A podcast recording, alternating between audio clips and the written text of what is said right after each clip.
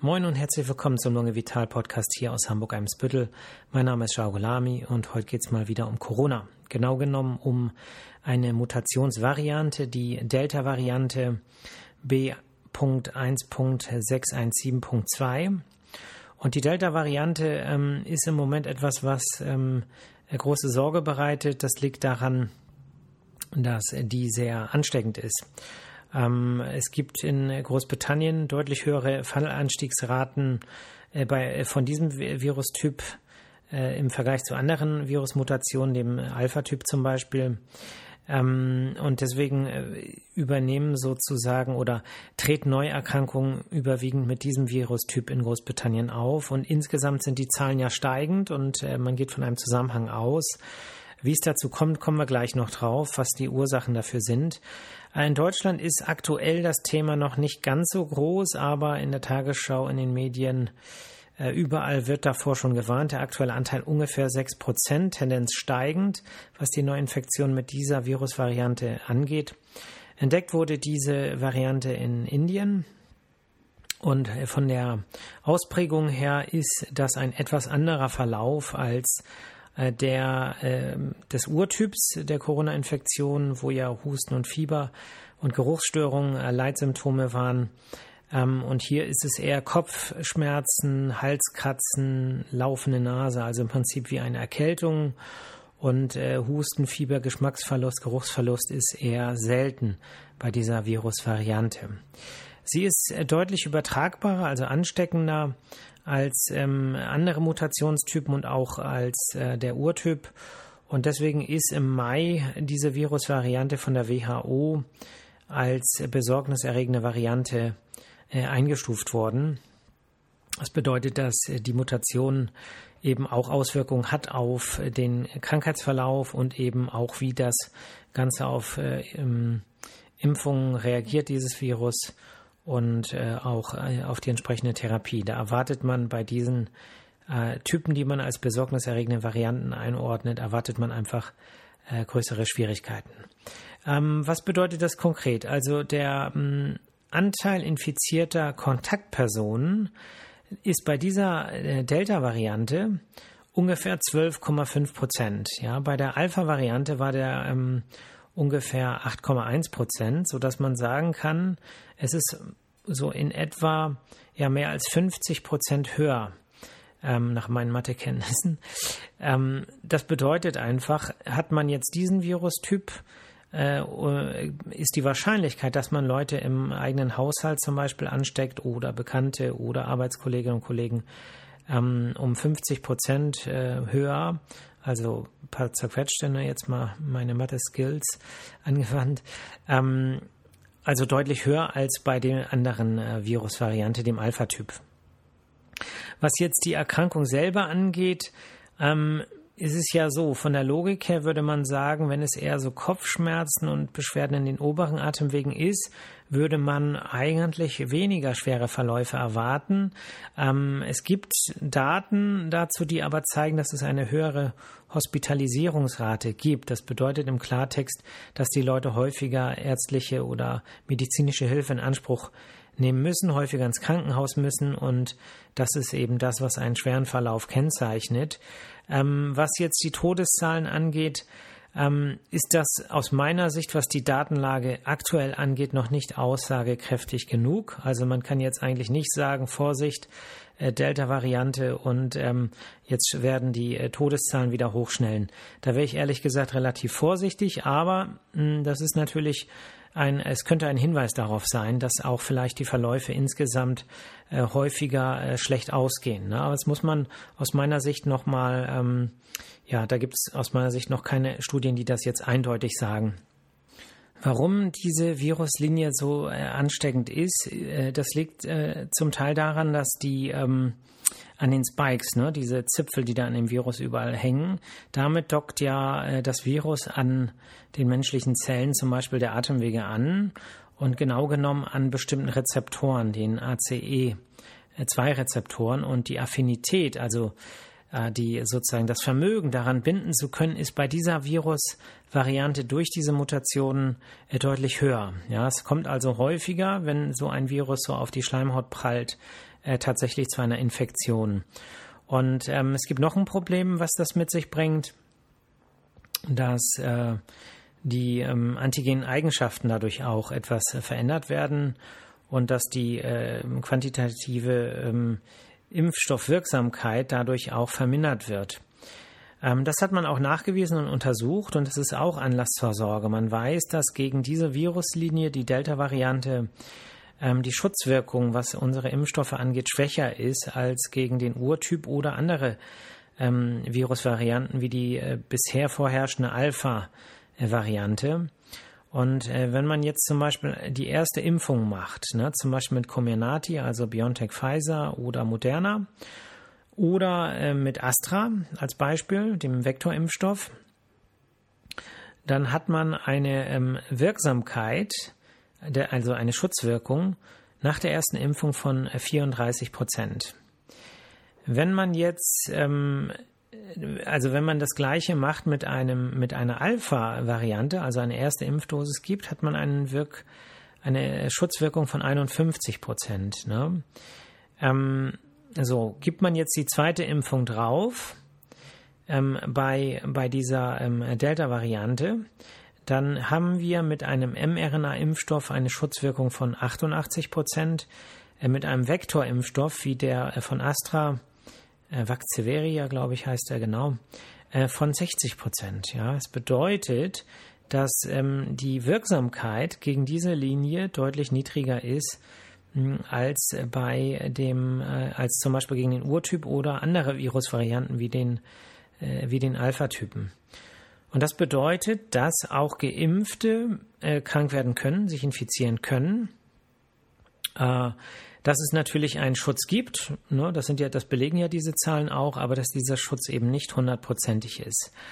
Und das ist halt jetzt im Moment bei einer Verbreitung von etwa sechs Prozent ähm, und äh, insgesamt ja massiv gefallenen ähm, Infektionszahlen kein so großes Thema, aber das ist der Grund, äh, dass das vielleicht im Herbst, ähm, wenn das wieder kälter wird, wir wieder weniger UV-Strahlung haben, die Menschen wieder mehr innen sind, sich vielleicht auch häufiger an die Nase fassen und so weiter, äh, da wird es möglicherweise ein Thema werden. Und deswegen schrillen jetzt äh, schrillen die Alarmglocken überall und ähm, ja, im Prinzip schon wieder auf eine unsympathische Art und Weise wird Angst geschürt, ne? nicht weil dahinter ein großer Plan steckt, sondern einfach, weil die Medien äh, das schreiben äh, oder sozusagen so kommunizieren, damit wir da auch, äh, also damit die Aufmerksamkeit bekommen und wir sind auch so blöd und machen das und das ist halt diese Wechselwirkung. Das heißt, wir sollten nicht auf die Medien schimpfen und sagen, warum schreibt ihr denn so reißerisch, sondern wir sollten uns fragen, warum lese ich von zehn Artikeln genau diesen Platten, wo drin steht, Delta-Virus, Fälle steigen, bla bla bla, keine Ahnung. Ne? Insofern sind wir da immer mit dran beteiligt und es sind nie die Medien, die irgendwie da jetzt äh, sozusagen den schwarzen Peter kriegen sollten. Ne?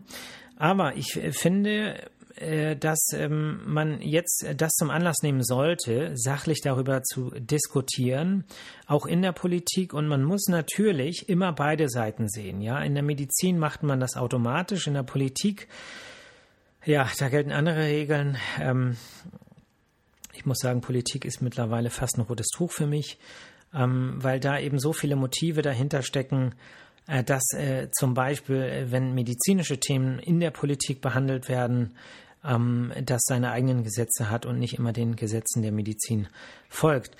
Ähm, es ist ja so, die Zahlen, ne, die Inzidenz in Deutschland ungefähr bei 10. Und ähm, also bei diesen in der aktuellen Situation, ja, da sollte man äh, aus, aus Medi oder darf man aus medizinischer Sicht trotz dieser ähm, sozusagen Gefahr einer Delta-Variante, die sich wahrscheinlich spätestens im Herbst hier äh, durchsetzen wird, äh, in gewisser Weise natürlich trotzdem Lockerungen bringen. Und ob das jetzt zu viele Lockerungen sind, oder ähm, sozusagen ja dieser diese Diskussion darüber, wie viel Lockerung ist jetzt gerechtfertigt, die wird aus meiner Sicht sehr einseitig äh, geführt, denn letztlich ist es so, dass ähm, immer nur auf die Gefahr hingewiesen wird. Ne? Wir dürfen nicht zu schnell lockern, wir dürfen dieses nicht und jenes nicht. Ähm, es ist aber so, dass ähm, natürlich immer, wenn man auf immer wenn man auf Nummer sicher geht, ja, dann ist man quasi nie zu schlagen. Das bedeutet, im Prinzip hat der, der hundertprozentige Sicherheit predigt, hat immer recht und ist eigentlich auch nicht zu widerlegen, weil wenn doch irgendetwas sein sollte, dann ist der immer auf der sicheren Seite und kann sagen, ich hab's euch ja gesagt, ne? Und äh, wenn da nichts passiert, dann kann derjenige auch wieder sagen, okay, es ist nichts passiert, weil wir so vorsichtig waren. So, das äh, möchte ich mal mit einer Autofahrt vergleichen. Ne? Stellt euch mal vor, wir sitzen alle in einem Auto und mh, mm, da, da, sitzt vorne jemand und sagt, ähm, oh, Ge Gefahr hier, Gefahr da, äh, Bremsen äh, und so weiter. Und äh, letztlich äh, ist das dann relativ einseitig und man kommt eigentlich nicht von der Stelle. So, das bedeutet, man muss auch das Gaspedal, das ist ein blödes Beispiel, weil Autofahren äh, eigentlich ja out ist. Ich selber fahre ab und zu Auto, aber überwiegend Fahrrad. Äh, trotzdem finde ich das ganz plakativ. Ähm, das bedeutet, man muss auch an das Gaspedal denken. Das heißt, man muss auch die Kraft haben, die in diese andere Richtung wirkt.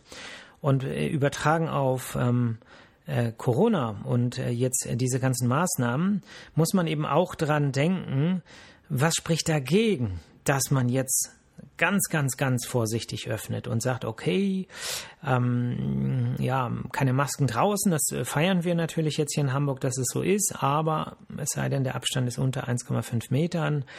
Ähm, da ist es ja so, dass ähm, ne, man könnte über viele Dinge diskutieren. Ich bin da auch nicht überall eindeutig positioniert, aber das Tempo der Lockerungen bei diesen sehr, sehr niedrigen Infektionszahlen ist ähm, aus meiner Sicht zu gering. Das bedeutet, man nimmt ganz, ganz viele Einschränkungen in Kauf für bestimmte Bevölkerungsgruppen, vor allem die Kids, ja, die Jugendlichen, die Kinder, äh, die sozusagen auf ganz, ganz viel verzichten müssen. Und äh, wo es vielen ganz, ganz schlecht geht in dieser Zeit, ne, das ist die Zeit der Jugend, ne, Solange das vielleicht relativ kurz war, diese radikalen Maßnahmen, ist es eine Sache, kann man sagen, okay, Augen zu und durch, ja, aber es zeichnet sich ja jetzt schon ab, dass im äh, September, Oktober die äh, Delta-Variante dafür sorgen wird, dass die Zahlen hochgehen. Das sehen wir jetzt schon.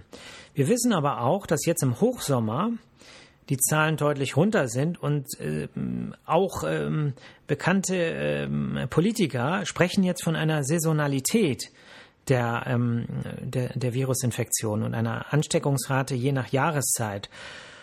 Und wenn man jetzt keine Lockerung macht und sagt, okay, man gibt den Kindern und Jugendlichen ein bisschen von ihrer Freiheit, von ihrer, ähm, ja, sagen wir mal, Lebensfreude, ne? Leben ist ja auch Risiko und ähm, lässt die jetzt nicht mal ihre Jugend genießen und hier und da vielleicht auch mal feiern, äh, wo man eben auch sagen muss, klar, wenn man jetzt hundertprozentig auf Nummer sicher geht, kann man das natürlich kritisieren, aber wenn man jetzt mal sagt, okay, das Risiko ist kalkulierbar, äh, die gefährdetsten Menschen sind geschützt und jetzt darf auch mal das zählen und auch mal wichtig sein und verfolgt werden, dass eben auch ähm, da andere Interessen der jüngeren äh, Leute verfolgt werden und äh, dass man das dann nicht gleich sagt, oh, die wollen ja nur feiern und dieses und jenes. Ja, das wollten wir auch alle, als wir Kids waren und Jugend waren und äh, zusammen trinken wollten, feiern wollten, tanzen wollten, äh, im Park spielen wollten und so weiter.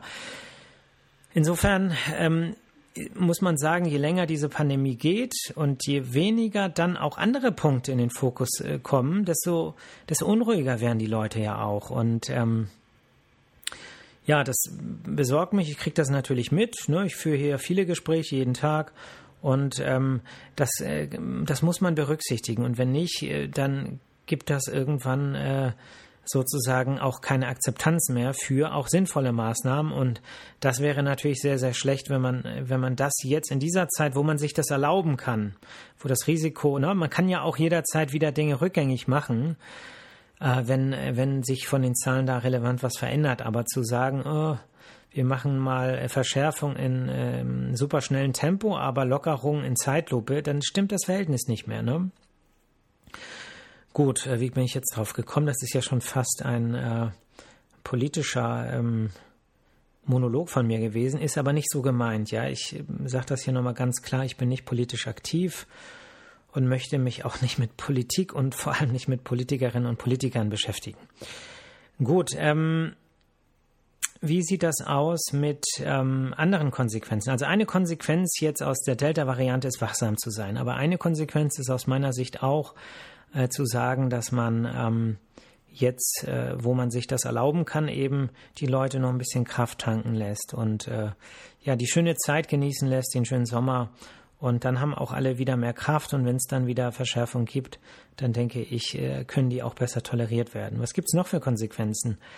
Ähm, ja, man sollte sozusagen, was die Impfung angeht, auch äh, daraus eine Konsequenz ziehen. Ne? Also viele, die meinen Podcast jetzt gehört haben, wissen ja, dass ich auch die Vektorimpfstoffe äh, stark verteidigt habe und gesagt habe, okay Leute, äh, bevor ich jetzt gar nicht impfen lässt, lasst euch impfen mit äh, Astra, also Vaxeveria.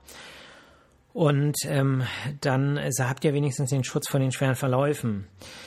In Anbetracht der Kenntnisse jetzt aus England, wo tatsächlich die meisten Menschen äh, den ähm, ähm, Vektorimpfstoff bekommen haben, muss man eigentlich sagen, es wäre gut für die Menschen in Deutschland, wenn überwiegend ähm, ja mit mRNA-Impfstoffen geimpft werden würde. Äh, dass das nicht die Realität ist, liegt daran, dass es zu wenig Impfstoff gibt. Warum das so ist, das weiß ich auch nicht. Da gibt es viele Hypothesen, aber es bringt uns auch nichts, uns, uns ich sag mal, einfache Menschen, äh, uns darüber aufzuregen. Ne? Dann kriegen wir graue Haare und ähm, werden grumpy.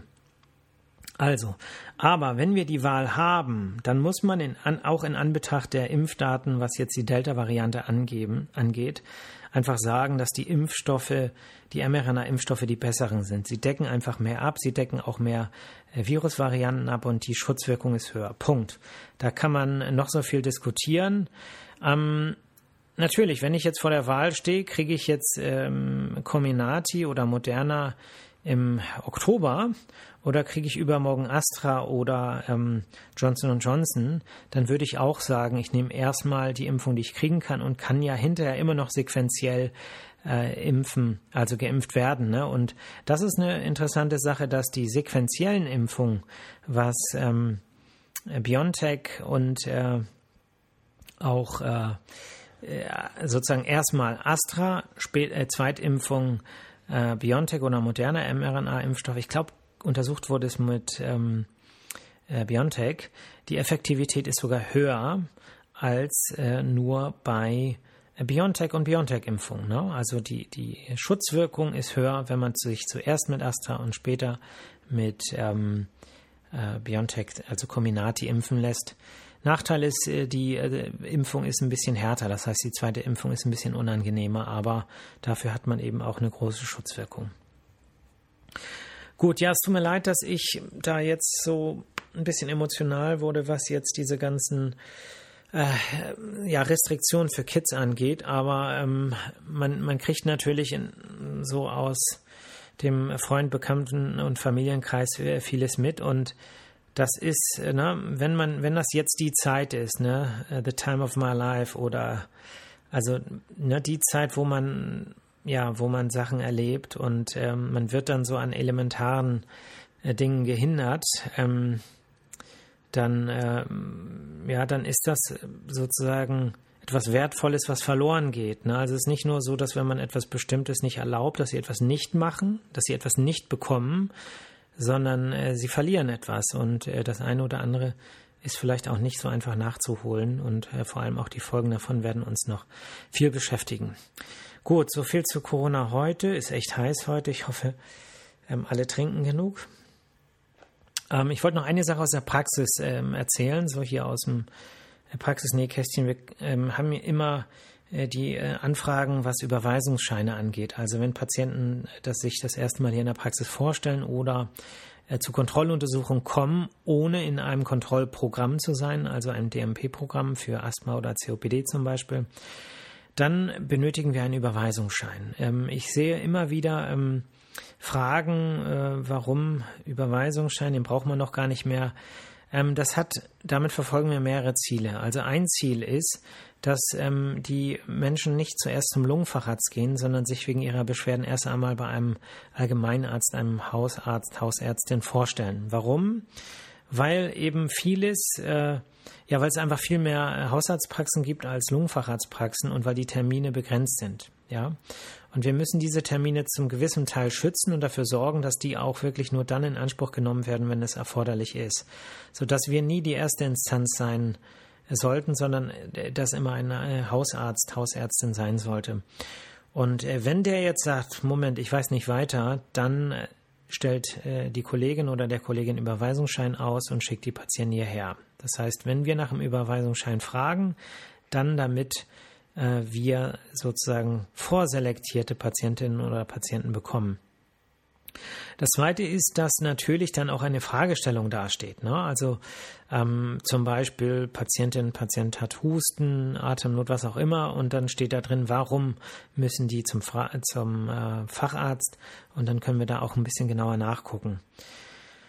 Und ähm, ob jetzt sozusagen, was jetzt die Krankenkassen angeht, ich glaube, das ist das, was die Patienten oder Patientinnen so ähm, dann beschäftigt.